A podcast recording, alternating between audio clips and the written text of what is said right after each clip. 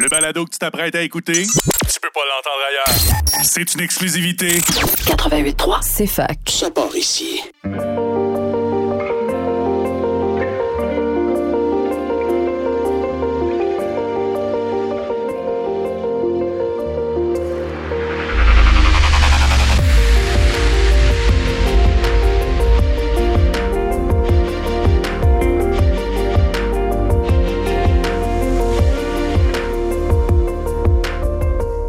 Bonjour et bienvenue à ce nouvel épisode de Sciensationnel, un podcast de vulgarisation scientifique en collaboration avec la CEFAC et le Rexus. Alors aujourd'hui, on reçoit le professeur Alexandre Gagnon de l'UQAM, qui est un professeur en chimie, pour nous parler de l'épigénétique. Euh, là, l'épigénétique, tu sais, ça sonne génétique. Pourquoi euh, un professeur en chimie s'intéresserait euh, à l'épigénétique? Enfin, en fait, je commence un peu rough, là. On va dire bonjour en premier. hein? Oui. Bonjour. Bonjour. Ça va bien? Ça va bien, oui. Merci pour l'invitation. Je suis très content d'être ici. Merci à vous. Euh. C'est pas facile de tout le temps trouver du monde. Mais... Ben, je suis très, très content euh, de, de parler de l'épigénétique. Donc, euh, peut-être pour euh, répondre à ta question puis expliquer d'où ça vient, comment ça se fait qu'un chimiste se retrouve en épigénétique, je peux peut-être rapidement parler de mon background. Donc, j'ai fait un PhD, un bac en chimie, un PhD en chimie, puis un postdoc en synthèse totale euh, à New York. Euh, donc, totalement de la chimie organique pure. Euh, après le postdoc, je suis allé dans l'industrie pharmaceutique. C'est une compagnie qui s'appelle Boehringer Ingelheim, qui était à Laval, juste au nord de Montréal. Et en 2009, euh, je suis déménagé aux États-Unis pour aller dans une biotech. Euh, et puis, c'était une des premières biotech, peut-être même la première à travailler en épigénétique. Donc, c'est là que j'ai découvert l'épigénétique. Puis, j'ai vraiment eu une, étincelle, une passion qui s'est développée. Le domaine, je trouve ça euh, extrêmement fascinant.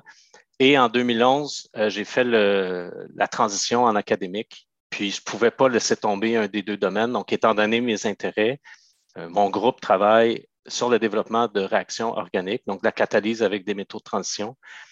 Et aussi, on fait des projets de chimie médicinale. Et en chimie médicinale, j'ai choisi de continuer euh, dans le domaine de l'épigénétique. Donc, on travaille avec des biochimistes, des biologistes au Canada euh, et en Europe pour avancer des, des projets et développer des inhibiteurs de cibles épigénétiques. Oui, parce que dans le fond, euh, là, on, on- j'ai peur de perdre des gens tout de suite, mais l'épigénétique, ça veut dire quoi? Bon, l'épigénétique, c'est c'est c'est pas c'est pas très compliqué. là. Si vous avez euh, jamais entendu ça, le terme, je vais vous expliquer, c'est relativement simple. Euh, Peut-être je vais commencer par la génétique. Ok, la génétique, vous savez, c'est une branche de la biologie qui étudie les gènes, puis les variations des gènes, puis la transmission des gènes d'une génération à l'autre, donc l'hérédité. Euh, L'information génétique, c'est contenu dans l'ADN, l'acide désoxyribonucléique, puis l'ADN est formé de nucléosides, sont reliés entre eux par des phosphates. C'est les phosphates, euh, pas les phosphates, mais les nucléosides, c'est GCTA, donc euh, guanine, cytosine, thymine, adénine. Puis à partir de l'ADN, on obtient l'ARN messager, puis l'ARN messager donne des protéines. Donc l'ADN, c'est le blueprint qui donne toute l'information pour construire les cellules. C'est un peu comme un plan pour construire une maison qui donne toutes les instructions. OK. Donc, ça, c'est la- c'est l'ADN avec la séquence des, euh, des nucléosides. Euh, puis, l'ADN est très, très. Je dois faire un peu de, biologie là, pour euh, expliquer, pour arriver à l'épigénétique. Donc, l'ADN est très long, c'est environ 2 mètres. Puis, pour, puis, il doit rentrer dans le noyau d'une cellule qui a 5 micromètres, donc 0,005 mm. Puis là, ce n'est pas, pas dans la cellule, euh, l'ADN n'est pas de n'importe quelle façon dans la cellule. C'est un peu comme si on avait une rallonge électrique dans le garage. Quand on prend ça, puis c'est tout en- entremêlé. C'est difficile d'avoir accès. Donc, euh, dans la cellule, l'ADN, il est très, très, très organisé. Il s'enroule autour d'un octomère de protéines. Donc, des protéines, c'est comme un gâteau. C'est euh, un octomère de protéines qu'on appelle des histones. C'est- comme un gâteau à deux étages qu'on coupe en quatre. ça fait 1,65 tours à peu près. Puis après ça, ça s'enroule encore pour former la chromatine. Euh, puis après ça, ça donne les gènes. OK, donc ça, c'est un, un crash course, euh, un rappel là, des notions de base. Donc, l'épigénétique, c'est quoi? L'étymologie du mot épigénétique. Épi veut dire au-delà de ou autour de. Hmm. Donc, la, la génétique, c'est la séquence des nucléosides, puis l'épigénétique, c'est ce qu'il y a autour de la génétique. Donc, une définition qui est communément acceptée, c'est que l'épigénétique, c'est une science qui étudie les changements qui se font sur les chromosomes, mais sans changer la séquence de l'ADN. Mhm. Donc, dans le cancer, euh, il y a des mutations qui se font dans les gènes. Donc, ça, c'est, irréversible. Les gènes euh, Ah, ben, peuvent pas, ça ne peut pas retourner en arrière. Mais l'épigénétique, c'est, c'est des petites marques qu'on appelle des modifications épigénétiques qui se font sur les histones. Plus précisément, les histones, c'est des acides aminés, donc il y a des chaînes latérales, des lysines, des arginines.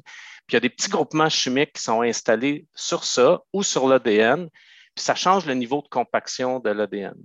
Puis là, ça va faire en sorte que les gènes vont s'ouvrir ou vont se fermer. Donc, il y a un état qui s'appelle euh, l'hétérochromatine qui est fermée, puis la euchromatine est ouverte.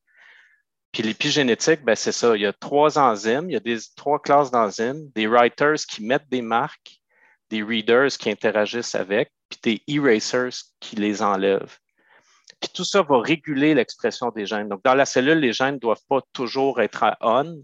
Des fois, ils sont à on, des fois, ils sont à off. Puis c'est l'épigénétique qui contrôle ça. Oui, parce que tantôt, on comparait avec euh, le plan d'une maison, mais si, mettons, je donne le plan d'une maison à la personne qui s'occupe de, de faire le carrelage dans la salle de bain, ben, il n'y a pas nécessairement besoin de savoir le toit, là, comment ça fonctionne, là, juste besoin de la partie de la salle de bain. Euh, dans le fond, c'est modulable, ça peut changer les marques épigénétiques. Donc, c'est modulable. euh, puis, euh, la cellule va recevoir des signaux. Ça peut être des signaux externes qui vont dire, par exemple, dans la la différenciation cellulaire, au début de l'embryon, les cellules, elles sont toutes pareilles. Puis l'information génétique est partout la même. Puis à un moment donné, la cellule doit recevoir un message euh, pour qu'elle puisse se différencier puis qu'elle devienne une cellule musculaire ou une cellule osseuse. Euh, donc, dans le développement de l'embryon, il y a vraiment toute une, on dit une orchestration, comme un, un orchestre symphonique, tout le monde est coordonné. Puis, il y a des enzymes qui vont installer les marques, puis que là, ça va mettre des gènes à off.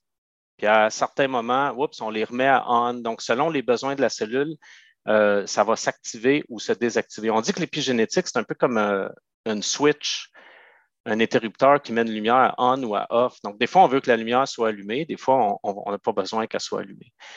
Euh, puis, ce qui est vraiment impressionnant d'un point de vue chimique, pour moi, comme chimiste, c'est que les marques épigénétiques qui contrôlent ça, c'est tout petit.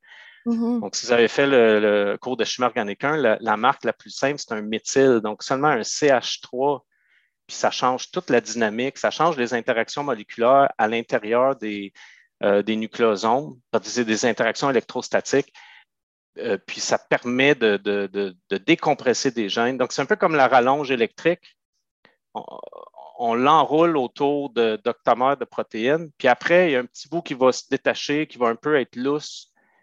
Puis là, on va avoir des facteurs de transcription qui vont aller là-dessus, puis ça va partir l'expression des gènes pour aller d'ADN à ARN messager à protéines.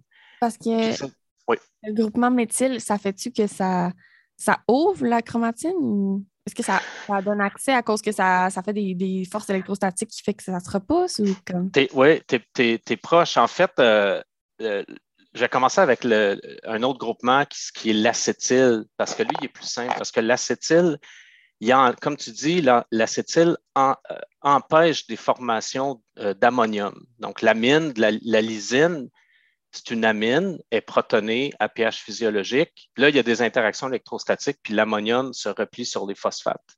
Okay. Donc là, c'est à off. Puis quand on met un acétyl, l'enzyme qui met ça s'appelle le HAT euh, pour histone acetyl transferase, donc une transférase d'acétyl sur des histones.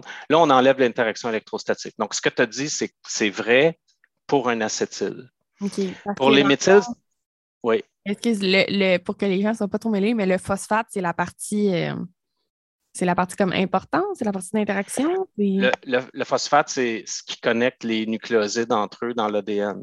Donc, ça, c'est chargé négativement. Puis les lysines sur les histones sont chargées positivement. Donc, tu as le plus puis le moins qui interagissent une interaction électrostatique. Donc, tu avais totalement raison. Euh, pour les méthyles, c'est un peu plus compliqué. Euh, les acétyles, c'est simple. Quand c'est acétylé, le gène est à on, puis quand c'est désacétylé, le gène est à off. Pour les méthyles, si le méthyle est sur l'ADN, quand le méthyle est installé sur l'ADN, il est installé sur la cytosine en C5 de la cytosine. Puis là, ce n'est pas un effet électrostatique, mais c'est un effet d'encombrement. Donc, le méthyle, euh, euh, c'est comme si ça prend de la place, c'est ça. C'est comme si je veux me mettre un chapeau sur la tête, mais qu'avant de me mettre un chapeau, je me mets des, des, sais pas, des oreilles de lapin. Là, ça crée de l'encombrement, puis les facteurs de transcription ne peuvent plus interagir avec l'ADN, juste à cause d'un méthyle. Donc, sur l'ADN, le méthyle euh, désactive les gènes. Donc, ça, ça, va. Donc, acétyl sur les histones, quand on acétyle, ça active. Quand on méthyle sur l'ADN, ça désactive. Là, sur les lysines, le cas que tu as mentionné euh, au début, lui, c'est le plus compliqué parce que ça ne change pas l'électrostatique. Donc, quand tu, mets un, quand tu mets un méthyle, un CH3 sur un azote, tu peux encore former des ammoniums, tu peux encore protoner ton amine. Donc, les interactions électrostatiques peuvent encore avoir lieu. Donc, il y a certaines euh, méthylations de lysine ou d'arginine qui activent, puis il y en a d'autres qui désactivent. Donc, celui-là, c'est le plus compliqué, puis on ne peut pas toutes les mettre dans le, même, euh, dans le même panier. Mais dans le fond, ça veut-tu dire que euh, chaque histone a des lysines et des arginines? Parce qu'on parle de. Oui. OK. Exactement. Donc, les, les, les octamères, les histones, c'est des octamères de protéines. Donc, c'est deux c'est comme un gâteau deux étages, on le coupe en quatre. Donc, c'est des protéines, ça veut dire que c'est des acides aminés. Mm-hmm. Puis les acides aminés sur lesquels il y a des changements épigénétiques, c'est la lysine. Si vous vous rappelez de vos cours de bio, c'est avec une, une, chaîne avec un NH2 au bout, la lysine. Puis l'arginine. il y a beaucoup d'acides aminés, c'est un peu. il y en a beaucoup, ouais, il y en a une vingtaine, quelque chose comme ça. Euh, donc oui, toutes les tous les nucléosomes ont des arginines puis des lysines, puis c'est sur ça que les modifications se font. C'est sur les arginines puis les lysines et sur la cytosine de l'ADN. Mais la cytosine de euh, les, C, tu veux dire les lettres? Oui, c'est ça, les C dans, le, dans la séquence d'ADN. OK. ça peut être des encombrements ou euh, des forces comme électrostatiques qui empêchent ou Exactement ça. Donc, si on simplifie au, plus simple, puis tu sais, la chimie organique, souvent, ça se résume à ça. Hein. C'est une question d'encombrement, une question d'effets de, euh, électroattracteurs, des effets électroniques, puis des orbitales moléculaires. Euh, c'est la même chose là, dans l'épigénétique, soit que c'est un encombrement stérique qui empêche l'interaction avec des protéines, ou que c'est des effets électrostatiques. Exactement ça. Euh, tantôt, on disait que ça ressemblait à des switches on-off. J'ai une question peut-être un peu tricky, là. Mm-hmm. mais euh, on dit aussi des riboswitch pour euh, des, particules d'ARN avec des formes spécifiques. Mais je me demandais si ça avait la différence entre ces, parce que ça aussi, ça est utilisé pour faire des on-off. Fait ne je pourrais pas dire ça, je connais pas. C'est un peu en dehors de, de, mes connaissances. Peut-être un biologiste ou un biochimiste pourrait mieux répondre. Euh, honnêtement, je n'avais jamais entendu des riboswitch. Non, j'avais jamais. Ouais, c'est la première fois que. Les profs à l'université ici, ils seraient dessus. Ah, oui, ben, je ne suis pas un biologiste. Hein. Moi, je donne le point de vue d'un chimiste, donc euh, euh, je ne peux pas dire si c'est la même chose. Riboswitch, c'est une, une formation d'ARN. Ça doit être ça, une des trucs principaux. Fait que c'est, ça, c'est pas comme une petite modification sur l'ADN directement. C'est plus comme une entité, genre, à part. Là, OK, OK, OK. Mais l'épigénétique, c'est vraiment euh, plutôt dans. Plus, tu sais, c'est, plus, euh, en amont de ça. c'est vraiment à la base. Donc, les, dans le corps, les protéines sont obtenues à partir de l'ARN messager qui est obtenu à partir de, donc c'est la, transcription puis la, la, traduction des gènes. Donc, l'épigénétique, c'est vraiment le premier, la première étape dans le contrôle de tout ça. Donc, ça contrôle en bout de ligne la production des protéines. Donc, dans, le, ton, dans ton analogie avec le plan, là, celui qui fait les, les carreaux de salle de bain, c'est comme si à un moment donné, il met de la tuile partout dans la salle de bain, il en met, il en met, mais là, à un moment donné, on, aurait, avec le plan, on, dit, on aurait un, mécanisme qui dirait OK, c'est beau, on a fini. Donc là, on ferme, puis on, lui dit OK, il y a assez de, de, de, de, de tuile qui a été installée dans la salle de. Oui, c'est ça. Mais dans le fond, c'est ça, c'est que ça prend vraiment. L'épigénétique, c'est important pour qu'on puisse que nos cellules soient capables de contenir le, tout le matériel nécessaire. parce que sinon, ce serait bien trop gros si on ne pouvait pas les replier comme ça. Bien, je pense que c'est deux choses. Euh, en fait, il y, a le niveau de, structure de l'ADN. Donc, pour que ça soit, pour que ça rentre dans le noyau, oui, il faut que c'est structuré. En fait, peut-être qu'on pourrait mettre l'ADN dans le noyau tout empilé comme une rallonge électrique, mais là, ça serait difficile pour les facteurs de transcription d'aller s'attacher dessus. Mm-hmm. Euh, donc, c'est très, très, très ordonné. Euh, euh, c'était quoi la, la, redis la question? J'ai dit perdu le fil. que ça ne rentrerait pas dans la cellule si on n'était pas capable de. Parce que tu sais, on a l'euchromatine puis l'hétérochromatine. Ouais, Ça serait, ça marcherait pas si on faisait juste comme tout mettre ça dans un tas puis on les. Comment ça ne serait pas viable, non? Mais je, je pense que ça on peut penser que ça occuperait le même espace, que ce soit structuré ou pas. Même on peut se dire qu'avec les, nucléosomes, ça occupe plus d'espace parce qu'on a besoin des nucléosomes. Donc, je pense que ce n'est pas tant pour faire rentrer l'ADN dans le noyau, mais plus pour, euh, contrôler.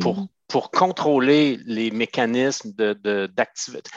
De, avant, avant que ça soit découvert, l'épigénétique, on pensait que, ben, on, les chercheurs pensaient que tout était dans, la, dans les gènes. Mm-hmm. mais là, après, euh, les chercheurs se sont demandé, OK, si tout est dans les gènes, comment ça se fait qu'il y a des cellules euh, d'os puis des cellules musculaires si tous les gènes sont les mêmes? Euh, donc, l'épigénétique, c'est apparu dans les années, les premiers termes en 40, que ça a été, la première, première fois, le, mot a été introduit par Waddington, Conrad Waddington, je pense. donc, c'est vraiment plus la cellule, c'est un, moyen de, contrôler. Si, par exemple, on, a un gène qui est activé pour, euh, produire une protéine quelconque, ben, à un moment donné, ça se peut qu'on n'a plus besoin de produire, dans le développement d'un embryon, par exemple. Donc, c'est tout euh, un contrôle de l'expression des gènes, au lieu que ça se fasse de façon totalement désordonnée. Mm-hmm. c'est quoi qui affecte ces marques-là d'épigénétique? Oui, euh, ça, c'est une question, euh, je trouve, extrêmement, euh, extrêmement fascinante parce que au début, les chercheurs ils pensaient que, bon, OK, au début, ils pensaient que tout était contenu dans les gènes puis que, tout était là. Puis là, après ça, l'épigénétique a, a, été découvert dans les années à peu près 70-80. Puis on a parlé de, moi, je, bon, je suis un chimiste, donc d'un niveau, d'un point de vue de chimie, on a une liaison carbone-azote quand c'est sur une lysine ou une arginine, puis un, carbone-carbone sur une cytosine. Donc au début, les gens pensaient qu'une fois que la marque est là, elle est là pour toujours. Puis avec le temps, les chercheurs se sont rendus compte que c'est possible d'enlever ces marques-là. Il y a des enzymes qui les enlèvent, on les appelle les erasers. Donc il y a des writers qui les installent, des, readers qui interagissent avec les marques, puis des erasers qui l'enlèvent. Donc, on sait dans les années, je pense à peu près 80, les chercheurs ont, constaté que les, marques épigénétiques sont réversibles. Donc, qu'est-ce qui les affecte? Ça, c'est ta question. Qu'est-ce qui les affecte? Euh, je vais y aller avec des expériences vraiment célèbres en épigénétique. Si vous, si vous regardez des documentaires sur l'épigénétique, vous allez retrouver ces expériences-là. Donc, je vous en dis quelques-unes. En 2004, à McGill, Moshe Giff puis Michael Meaney ont trouvé que des bébés souris, la façon que les mères s'en occupent, ça change leur épigénétique. Ah ouais. Euh, donc, si les mères s'occupent de leur bébé, la façon qu'elles s'en occupent, c'est en les léchant puis en les laissant boire, en les laissant téter. Donc, il y a une partie de leur ADN euh, qui va être euh, euh, que la méthylation va, être, euh, va, être, plus faible quand les mères s'en occupent, puis cette partie-là contrôle la production d'hormones de stress. Et les bébés, quand les mères sont occupées des bébés, ces bébés-là sont moins stressés que des bébés souris où la mère s'en est pas occupée. Donc, ta question, c'est qu'est-ce qui affecte l'épigénétique ou l'épigénome, qu'on pourrait dire? Première constatation, l'environnement. Donc, la façon qu'une mère souris s'occupe de ses bébés. T'imagines, ça veut dire, les implications, ça veut dire dans le développement des enfants, on peut penser, puis on, sait qu'une mère, si elle s'occupe de son bébé ou pas, ça va affecter le, mm-hmm. développement. Donc, ça, c'est première chose. Donc, l'environnement. Deuxième expérience super célèbre, c'est Jertle euh, de l'Université Duke en Caroline du Nord, puis Skinner de l'Université Washington. Eux, ils ont pris des souris, je ne sais pas si tu connais des souris agouties. Non. Je pense que tu as déjà entendu ça. C'est des souris qui euh, sont obèses, euh, qui ont le poil jaune, un peu jaune. Ah oui, j'en ai déjà entendu parler, je pense. Ouais. Ils sont Puis jaunes. c'est- oui, c'est ça. Puis ces souris-là, ils leur ont donné ce qu'ils appellent une diète riche en méthyle, donc de l'acide folique, vitamine B12, choline, bétaïne. Là, les souris, mangeaient ça. Puis là, cette, cette diète-là mène à plus de production de SAM, S-adénosylméthionine. Je ne sais pas si tu as déjà entendu, c'est l'agent méthylant dans les cellules. C'est ça qui fournit les, les CH3. Donc, ça donne plus de SAM, S-adénosylméthionine. Puis après ça, ben, ça, ça augmente la méthylation de l'ADN. OK? Donc là, les souris agouties, en mangeant ça, leur ADN est plus méthylé, puis leurs bébés, ils n'ont pas les mêmes euh, phénotypes que les parents. Ils sont Donc, plus les phéno- gros ou sont Ils moins sont, gros? sont moins gros, puis ils ont le Hmm. poil brun. Donc, ça veut dire que la diète affecte l'épigénétique. Donc, ça, c'est vraiment Mon Dieu, c'est intense c'est totalement hallucinant parce que on, l'observe. Donc, le phénotype, c'est les caractéristiques qu'on peut observer chez l'organisme. Puis après, évidemment, ils ont, regardé l'ADN, donc le génotype aussi. Le génotype, euh, l'ADN, la méthylation, était, les gènes agoutis étaient, euh, affectés euh, par la nutrition. Donc, environnement, nutrition, puis, il y a d'autres expériences aussi qui, qui montrent qu'il y a un paquet de facteurs qui affectent l'épigénome. Euh, puis aujourd'hui, ben, ben, je, te, donne un autre exemple. C'est des chercheurs en Suède. Ils ont pris des, hommes dans la quarantaine. OK? Puis là, ils leur ont dit, à partir de maintenant, vous allez faire une heure d'exercice deux fois par semaine. Puis, ils ont vu que ceux qui faisaient de l'exercice, leur épigénome était différent. Donc, il y avait une différence dans la méthylation des gènes, dans les tissus musculaires, puis adipeux. Donc, Ah, l'exercice, l'exercice, la nutrition, l'environnement, puis il y a un groupe de chercheurs, je ne me rappelle plus à quel endroit, je devrais, euh, il faudrait que j'aille chercher, mais ils ont pris deux groupes, un groupe avec des jeunes, qui, ils, ont- ils leur ont dit, votre, votre job, c'est de jouer à des jeux vidéo puis un autre groupe où euh, eux, ils devaient faire de l'exercice. Puis là aussi, il y a une différence dans l'épigénome. Donc, finalement, de plus en plus, on se rend compte que à peu près tout affecte l'épigénome. Donc, l'exercice, l'alimentation, l'environnement. Donc, les souris de, de, de Moshe Gif puis Michael Minet à McGill, euh, ils pensent que c'est une façon de préparer le bébé à son environnement. Donc, si la mère s'en occupe pas, c'est peut-être parce que la mère est dans un environnement stressant, puis le bébé doit avoir plus de production d'hormones de stress pour survivre à un milieu difficile. En Donc, même tout temps, ça, tu vois, moi, Mhm. je me dirais qu'une mère qui s'occupe pas de son bébé, il va juste mourir. hein. Ben, Surtout quand ils ont beaucoup de petits, là, comme les souris, mettons. là. C'est comme Ouais. les. S'il y en a un qui est, qui est rejeté, là, et il y a pas, tu sais, possiblement que ces marques de méthylation de stress sont, sont plus intenses, mais en même temps, il va juste mourir, non, cet enfant Ben, c'est, c'est- ouais, ben, il faudrait, euh, faudrait aller voir les détails de l'expérience. Je pense que le, la différence, c'est les, la, la mère. ils ont même pris les souris puis ils les ont changées. Donc, les souris, je ne sais pas comment ils ont fait là, au niveau euh, avec les animaux pour avoir des mères qui s'occupent puis choisir, toi, tu t'occupes de tes bébés, toi, tu t'en occupes pas. Mais ils ont changé. Ils ont pris des bébés qui naissaient de mères qui s'en occupaient pas, puis ils les ont donnés Ah, aux, mères qui aux s'en mères qui s'en occupaient. Puis là, le- la méthylation de l'ADN euh, redevenait. euh, comment? est revenu normal. Est revenue normale. Euh, donc, les bébés, ils ne meurent pas. Donc, si on a.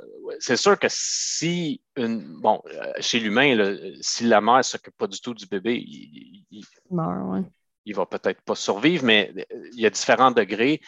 Mais les implications en, en- en psychologie comportementale, en développement, c'est immense. là. Puis on sait, hein, en fait, ça explique plein de choses qu'on sait déjà. On sait déjà que si on fait de l'exercice, on va être en meilleure santé. Euh, je ne serais pas surpris aussi que dans, dans les prochaines années, on va voir des papiers où ils vont montrer que quand on reste actif euh, intellectuellement, là, on, on- on sait qu'on on- un meilleur mode de vie, puis on, reste, on reste plus sharp au niveau intellectuel. Donc, je ne serais pas surpris qu'on va voir beaucoup de, d'autres papiers. Donc, ils ont pris aussi des patients qui, qui étaient morts d'Alzheimer, puis ils ont trouvé des, des différences dans l'épigénétique. Donc, finalement, tout affecte, les polluants affectent aussi euh, l'épigénétique. Sorry, euh, je, je, parenthèse, mais je suis disparue. J'ai juste accroché. disparu, oui. Ben, pas grave, j'ai juste accroché mon fil. Puis en T'écoute. Oui, euh, OK. Ben, ça veut dire que, dans le fond, on le savait que ça avait un effet XY, mettons, faire du sport, mais que ça avait vraiment un effet génétique sur nous. Puis, tu sais, là, les, quand on parlait des petites souris, là, que ça revenait, est-ce qu'il y a un moment où ce que ça revient plus? Tu sais, le, mettons, on les prend, puis après une certaine période de temps, on les redonne à des marques qui s'en occupent, là, ils se replacent, mais est-ce qu'il y, a un moment où c'est comme définitif, cette marque-là, ou ça peut toujours être changé? Ah, ça, c'est une bonne question. Je ne sais pas s'ils ont fait des expériences. il faudrait aller euh, demander euh, à eux pour avoir plus d'informations. Mais l'expérience chez les adultes, là, dans la quarantaine, qui font du sport, euh, ça pourrait nous permettre de croire que c'est réversible encore quand on est adulte. Mm-hmm. Euh, est-ce que ça veut dire que ces bébés-là, mettons, cinq ans plus tard, est-ce que c'est trop tard? Je, ça, j'ai pas, je ne connais pas d'expérience qui vont aussi loin que ça, je ne pourrais pas dire parce que ça serait intéressant. Tu sais, on a, il y a beaucoup d'enfants, mettons, qui ont des traumas ou euh, ouais. whatever, puis on est comme, oh mon Dieu, euh, mais est-ce que, est-ce que est-ce qu'il y a vraiment quelque chose à faire? Est-ce qu'on peut, est-ce que ça a vraiment un impact, genre, calculable? Parce que, tu sais, on peut toujours faire de la thérapie ou essayer de les aider, mais est-ce qu'on, ça serait intéressant d'avoir une donnée quantifiable qu'on peut euh, faire, OK, ouais. je vois que, genre, cette personne s'est améliorée parce que son épigénome est, genre, rendu plus de même ou de même. Ouais. Ouais. Ben, il y a certaines expériences. Bon, là, c'est, ça, c'est de, on commence à avoir des expériences là, plus euh, chez l'humain, comportementales ou euh, des expériences sur le, mode de vie. Puis, à chaque fois, il faut être capable d'aller faire des prélèvements. Donc, je ne suis, pas un clinicien, je ne suis pas un médecin, mais si on regarde, par exemple, des patients euh, avec l'Alzheimer, ben, c'est difficile d'aller prendre des, prélèvements puis de voir admettons, si on leur fait faire des exercices euh, cognitifs, est-ce que ça change l'épigénome? Parce qu'on ne peut pas aller prélever dans le cerveau. Donc, c'est seulement quand ils meurent qu'on est capable de savoir. Euh, l'expérience que je te parlais avec euh, les hommes dans la quarantaine qui font de l'exercice, ben là, c'est des, peut-être c'est dans les muscles ou dans les tissus graisseux, donc on peut aller faire, j'imagine, on peut aller faire une biopsie. il, y a aussi des études chez des, des, personnes qui sont suicidées, puis ils ont vu une très grande. Ben, ils ont vu des différences dans l'épigénome, donc au niveau de la méthylation de l'ADN. Donc, euh, je pense que la difficulté, c'est d'être capable de, suivre en temps réel. si on prend euh, un médicament qui, qui, inhibe les méthyltransférases de l'ADN, euh, pour un patient qui, souffre de schizophrénie ou qui souffre de dépression, ou de, mhm. même de troubles de l'attention, ben là, comment qu'on teste, comment qu'on va vérifier l'impact sur la méthylation de l'ADN? Ça, c'est difficile. On peut peut-être voir, puis là, bon, c'est vraiment en dehors de mon domaine, c'est des études cliniques. Peut-être on peut aller voir euh, au niveau de tests cognitifs, est-ce qu'il y a un impact euh, ou de tests psychologiques, mais de savoir est-ce que c'est dû vraiment à une différence dans la méthylation de l'ADN, ben, euh, il, faut faire des prélèvements pour, pour le vérifier. En, en chimie pharmaceutique, on appelle ça on-target activity, donc l'activité qui est due spécifiquement à l'interaction avec la cible qu'on vise. Mm-hmm. Donc, euh, quand c'est du cancer, on peut le vérifier, euh, mais quand c'est des maladies euh, psychiatriques ou des, conditions psychologiques, ben, je pense que c'est un peu plus dur, d'après les papiers que j'ai lus. Mais tu sais, mettons, là, justement, je m'en allais comme dans, dans les troubles dépressifs majeurs ou ces affaires-là. Euh, est-ce qu'on pourrait pas faire un test sur des animaux, mettons? Puis tester avec des conditions pareilles, pareilles, pareilles, sauf qu'on développe un, inhibiteur de XY méthyltransférase ou puis qu'on leur mm-hmm. donne, puis l'autre, on leur donne pas, mettons. Puis on vérifie. Euh, ouais. Ben, ben j'ai pas travaillé dans. dans j'ai travaillé en virologie puis en oncologie dans l'industrie. Donc, euh, mes connaissances sont, sont, sont pas aussi grandes que dans, le, dans le domaine, mais je pense que c'est difficile d'avoir des modèles animaux pour ça. Donc, si on veut une souris dépressive, je pense que c'est la difficulté des, des, euh, des, des médicaments qui ciblent les troubles, euh, ben, qui ciblent le système nerveux central. Donc, pour la douleur, il y a des modèles. On des modèles que j'avais déjà vus, c'est qu'ils mettent une souris sur une plaque euh, chaude, là, chauffante, puis ils regardent si, euh, combien de temps qu'elle reste là. Donc, pour voir si on bloque là, les récepteurs de la douleur. Euh, quand c'est la mémoire, ben, ils mettent dans une espèce d'aquarium là, avec euh, Avec de l'eau. La non? Euh, Il y a ça, je pense, mais il y en a une, c'est une plaque au milieu, là, puis c'est de l'eau laiteuse, puis il faut qu'ils retrouvent leur chemin pour aller au milieu de la, de la petite plateforme euh, qui, qui être, euh, tu sais, pour pas euh, caler dans l'eau. Mais si, mettons, c'est la dépression, je n'ai jamais travaillé hein, dans ce domaine-là, donc je ne sais pas les études cliniques euh, ou précliniques, comment ça se fait. Donc, avoir un modèle animal avec une souris qui souffre de dépression, je ne sais pas comment il. Je pense pas que ça existe, mais comme je dis, ce n'est pas un domaine dans lequel j'ai travaillé, donc euh, je ne veux pas trop m'aventurer non plus. Mais dans le fond, les, les, les, les, les cibles pharmaceutiques que vous développez, euh, c'est dans quel but? C'est quoi? Ben, OK. Donc, dans les. OK. Donc, l'épigénétique, euh, son implication dans les maladies, au début, c'était dans le cancer. Donc, les chercheurs sont aperçus que euh, il y a un dérèglement des, euh, des patterns, des patrons de méthylation de l'ADN. Ça, c'était au tout début, dans les années 80. Puis là, ils sont aperçus que souvent, c'est dû à une surexpression des enzymes épigénétiques, donc les méthyltransférases de l'ADN. Euh, puis maintenant, ben, on, les chercheurs ont vu que ça s'applique aussi euh, aux readers qui lisent les marques, puis aux erasers qui les enlèvent.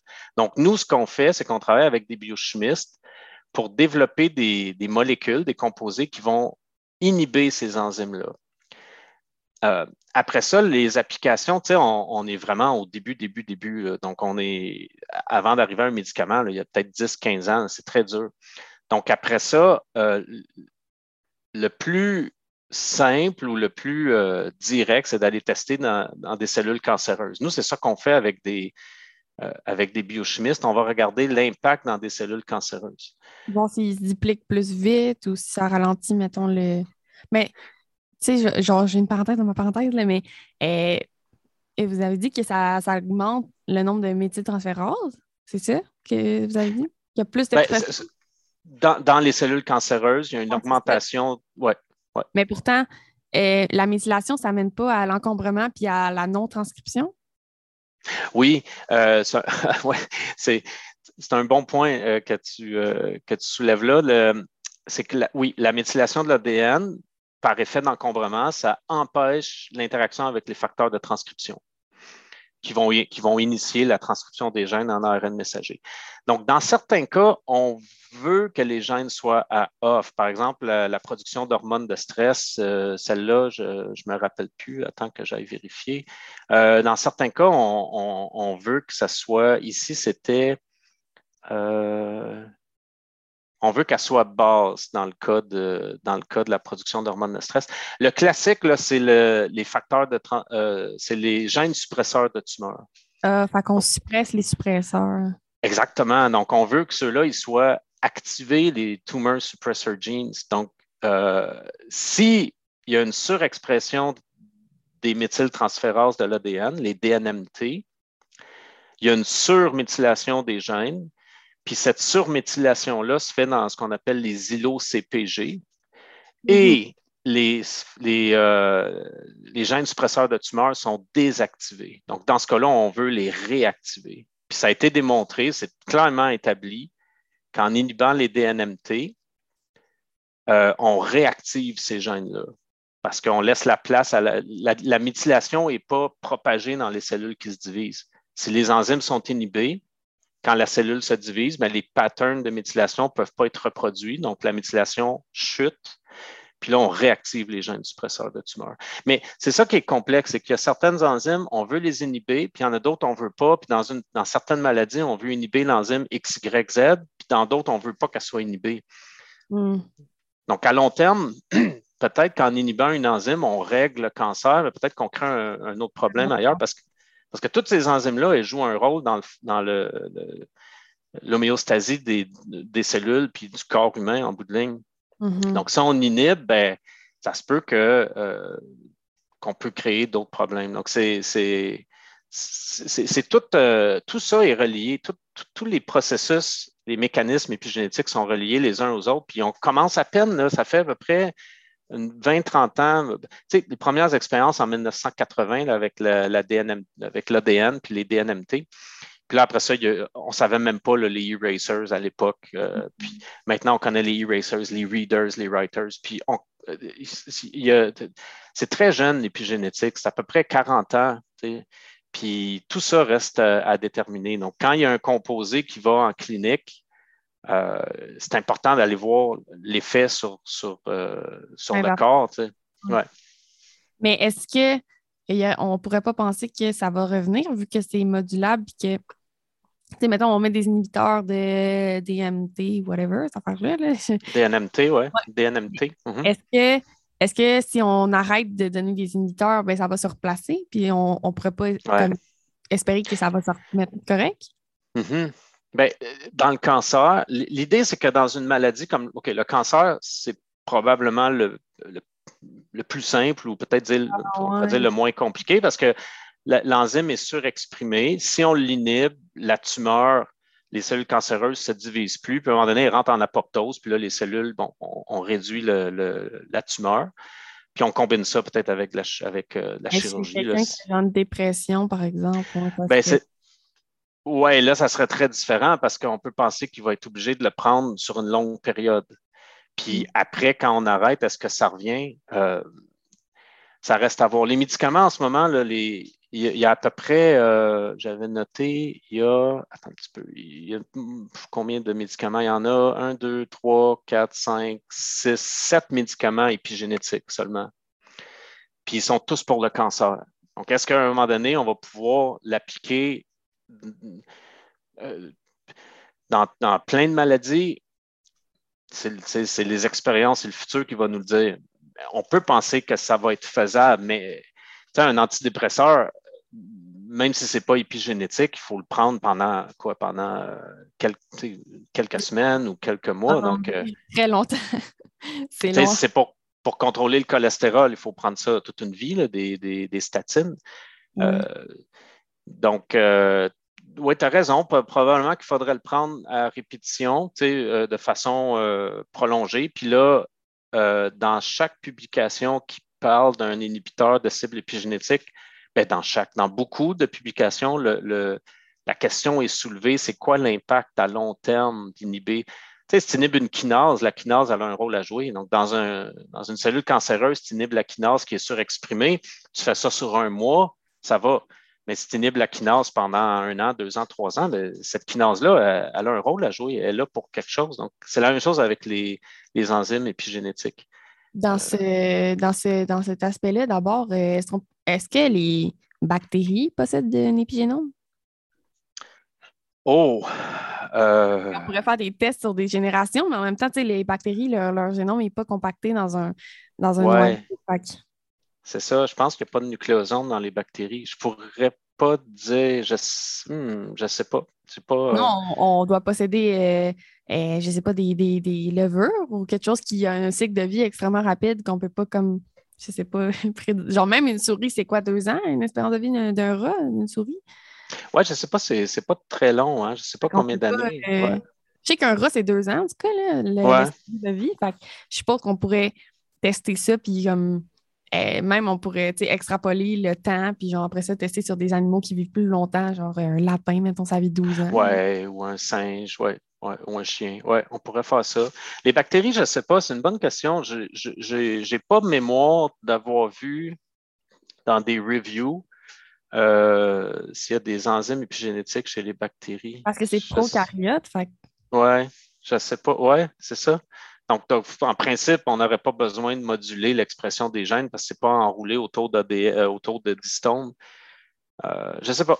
Ça, je ne peux pas dire. Ça m'arrive souvent de poser des questions tricky. Euh, c'est vraiment correct.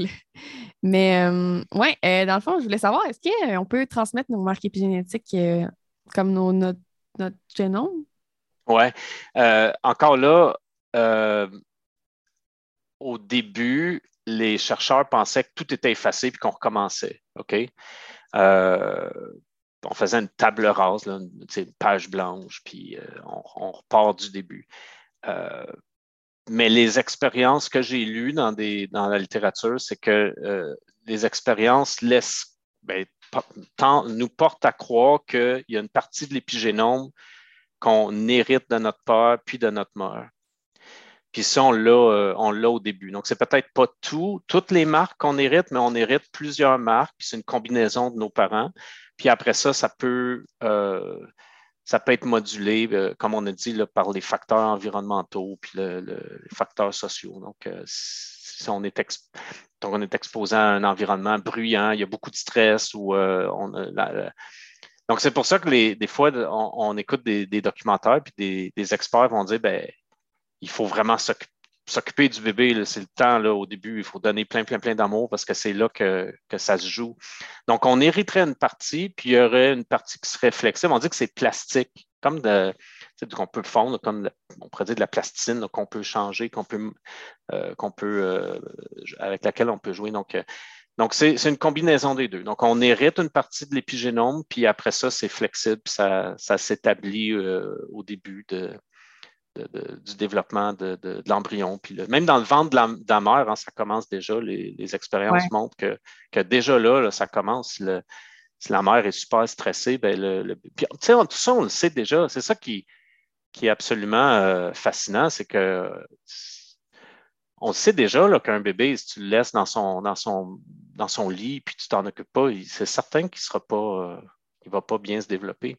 Mais là, on est capable de connecter ça parce que la génétique ne permettait pas d'expliquer comment ça peut affecter. Si tu prends deux jumeaux, les jumeaux ont le même, les mêmes gènes, mais ils sont, ils sont différents parce qu'ils vivent des choses différentes. Mm-hmm. puis, même au niveau philosophique, euh, il y a des papiers qui parlent de. tu sais, si c'est dans les gènes, tout est dans les gènes, ben, on ne peut rien contrôler. Tu sais, on est, on est prisonnier de nos gènes. Puis mm-hmm. moi, moi, je suis ce que je suis à cause de mes gènes. Donc, ça, c'est le déterminisme en philosophie. C'est-à-dire que tu ne peux rien changer. Puis là, au niveau de l'épigénétique, ben, ça, ça, irait plus vers le libre arbitre, euh, ce qu'on appelle en anglais le free will. Donc là, on aurait une capacité, si après notre, euh, notre, notre discussion, moi, je, je m'en vais courir euh, une demi-heure, ben, je prends le. J'ai un impact direct sur mon épigénome. Donc, l'épigénome, je peux le changer si je décide de, manger du McDo ou du fast-food à chaque jour, ben, ça va affecter mon épigénome. Donc, c'est modulable, mais on hérite euh, une partie. Puis, je ne serais pas surpris qu'on va voir dans, le futur des papiers qui peut-être qui expliquent comment ça se fait que, que certains enfants qui ont des, je sais pas, des parents sportifs ou musiciens, ben, ils ont, on dit qu'il y a un don en musique ou il y a un don en sport. Ouais comment on peut expliquer ça? comment quelqu'un peut naître et dire Ah, je ne sais pas, Mozart, c'est un génie à 6 ans, puis euh, ça vient de où? Ben, peut-être des capacités ou des prédispositions. Je pense que ça, va, ça va vraiment être. Euh, on va continuer à avoir beaucoup de, découvertes, puis les, les ramifications d'épigénétique, à mon avis, sont très, très grandes. Puis euh, en laboratoire, comment, comment vous faites pour développer des inhibiteurs de, ces choses-là? Est-ce qu'il y a des inhibiteurs, mettons, naturels ou vous développez des, molécules qui interagissent pour comme stopper les choses? Ça, c'est comme l'œuf et la poule parce que pour développer un inhibiteur d'une cible épigénétique, euh, il faut démontrer d'abord qu'en inhibant la cible, on a un effet biochimique ou cellulaire. Donc, ça s'appelle la validation de la cible. Donc, si euh, quand une, nouvelle enzyme, épi-enzyme, est découverte, avant que les chimistes comme moi, on commence à faire des molécules, bien, déjà, il faut qu'on sache qu'on peut l'inhiber. Puis euh, la façon que. Mais pour le savoir, au début, ben, on ne peut pas utiliser un inhibiteur parce qu'on n'a pas encore développé. Donc, pour développer un inhibiteur, il faut savoir qu'on peut l'inhiber, mais pour savoir qu'on peut l'inhiber, ça prend un inhibiteur. Tu vois, c'est comme un, catch. Là. Puis la façon que c'est fait euh, en laboratoire, bien, premièrement, les biochimistes trouvent une nouvelle enzyme, puis là, ils l'isolent, je ne sais pas, par des techniques euh, de, je sais pas, du Western blot ou je ne sais pas trop. Là. Ils vont isoler l'enzyme, après, ils vont la produire. Après, euh, souvent, ce qu'ils vont faire, c'est qu'ils vont prendre des siRNA ou des antisens. Je pense mhm. des Short Interference RNA. Mhm. C'est comme ça que la DNMT a été validée au début dans les années 80. La, DNMT, ils ont vu qu'elle était surexprimée dans le cancer. Après ça, ils l'ont isolée, ils l'ont caractérisée. Là, ils ont trouvé qu'il y avait trois sortes de DNMT, la 1, la 3A, 3B. Euh, il y a la 3L aussi. Puis après ça, avec des, des euh, je pense que c'était des siRNA, ils ont démontré qu'ils pouvaient l'inhiber. Puis après ça, les biochimistes développent un test biochimique. Puis après ça, nous, on peut euh, on fait un, un criblage, là, on- puis on trouve des molécules, puis après ça, on les optimise. Ou ça peut être un test biophysique. Euh, par exemple, du euh, interaction, ça s'appelle DSLS ou DSF ou ITC. Je ne sais pas si vous avez déjà entendu isothermal calorimétrie. Donc, ça mesure l'interaction avec une protéine, ça mesure les changements de température. Hmm. Non, Après ça, à- puis une fois qu'on a une molécule de départ, là, on peut faire de la chimie médicinale. Puis c'est là que le chimiste euh, rentre en jeu. OK, fait que vous, vous prenez les, les choses qu'on vous donne puis vous essayez de trouver une solution avec ça? C'est un peu ça, oui, parce que c'est quelqu'un, des fois, j'ai des, des gens qui m'écrivent euh, dans, dans, dans l'académique puis me disent euh, Ah, on veut faire un inhibiteur d'une cible, mais moi, j'ai besoin d'un composé de départ. Je ne peux pas arriver. C'est possible, mais c'est très, très rare. Il n'y a pas beaucoup d'exemples dans, dans, le- dans la littérature. Euh, il y a des inhibiteurs de transcriptase inverse du VIH qui ont été dessinés sur papier puis ils ont été designés. Ouais. Mais euh, ce qu'il faut faire, c'est ça. Ça prend une molécule de départ, soit un produit naturel. Des fois, ils trouvent qu'un produit naturel inhibe l'enzyme. Là, on part de ça. Ou sinon, ça prend, ça s'appelle un high throughput screening. Euh, sinon, ça peut être fait par euh, ordinateur. Ça s'appelle un virtual screening. Donc, ils prennent des librairies, des milliers de composés, 200 000. Puis là, l'ordinateur le met dans le, le- la poche de l'enzyme, puis il regarde si ça, interagit bien par ordinateur. Fait que ça prend comme euh, de, la, de la recherche exploratoire beaucoup pour pouvoir euh, ensuite développer euh, un inhibiteur ou un médicament. C'est, ben oui. Puis les derniers chiffres que j'ai vus, c'est à peu près 10 à 15 ans pour développer un médicament, puis à peu près 1 à 1,5 milliard que ça, que ça coûte. C'est très, très long. Donc, au début, c'est l'identification de la cible. Après ça, il faut développer les, les, les, tests biochimiques euh, puis cellulaires. Puis après ça, le chimiste, ben, il faut identifier le composé, il faut l'optimiser. Après ça, il faut optimiser ses propriétés euh, biopharmaceutiques, euh, pharmacocinétiques. Donc, c'est très, très long. Donc, nous, on est, on est à peu près, je dirais, à l'étape 2.5 peut-être dans le développement. OK. Fait que c'est c'est quand même un, un long travail. C'est très facile. long. Euh. C'est très difficile. Puis, euh, sur, il faudrait que je, re- je revérifie les chiffres, mais je pense qu'une molécule sur 10 000 ou quelque chose comme ça se rend, ou je sais plus, une sur 10 000 ou plus, se rend en- en- sur le marché. Donc, c'est très, très, très, très long et très difficile. Ouais. Mais dans le fond, il faut retenir que c'est un domaine qui est quand même encore très jeune. Fait que, euh, y a plein de choses qu'on ne sait pas encore puis qu'on va pouvoir sûrement découvrir dans les prochaines années euh, sur l'épigénétique. Oui, c'est ça. Le terme a été introduit euh, par Conrad Waddington en 40, mais les, vraiment l'épigénétique, bon, en 80 avec la DNMT, puis en 2000, c'est Genovine puis Alice qui ont, qui ont introduit le code, le terme code épigénétique. Puis depuis ce temps-là, là, il y a, comment j'ai dit, il y a moins que 10 médicaments euh, Mhm. euh, qui visent les. Puis, euh, je pense que ça fait deux ans, c'est la compagnie Epizyme à Boston qui ont développé le premier médicament euh, contre une méthyltransférase des lysines. La cible s'appelle EasyH2, an answer of Zestomolog 2. Mhm. Puis le médicament, c'est le tazemetostat. Puis ça, c'est vraiment exceptionnel parce que les autres médicaments, c'était contre la DNMT puis contre les HDAC, les histone deacetylase.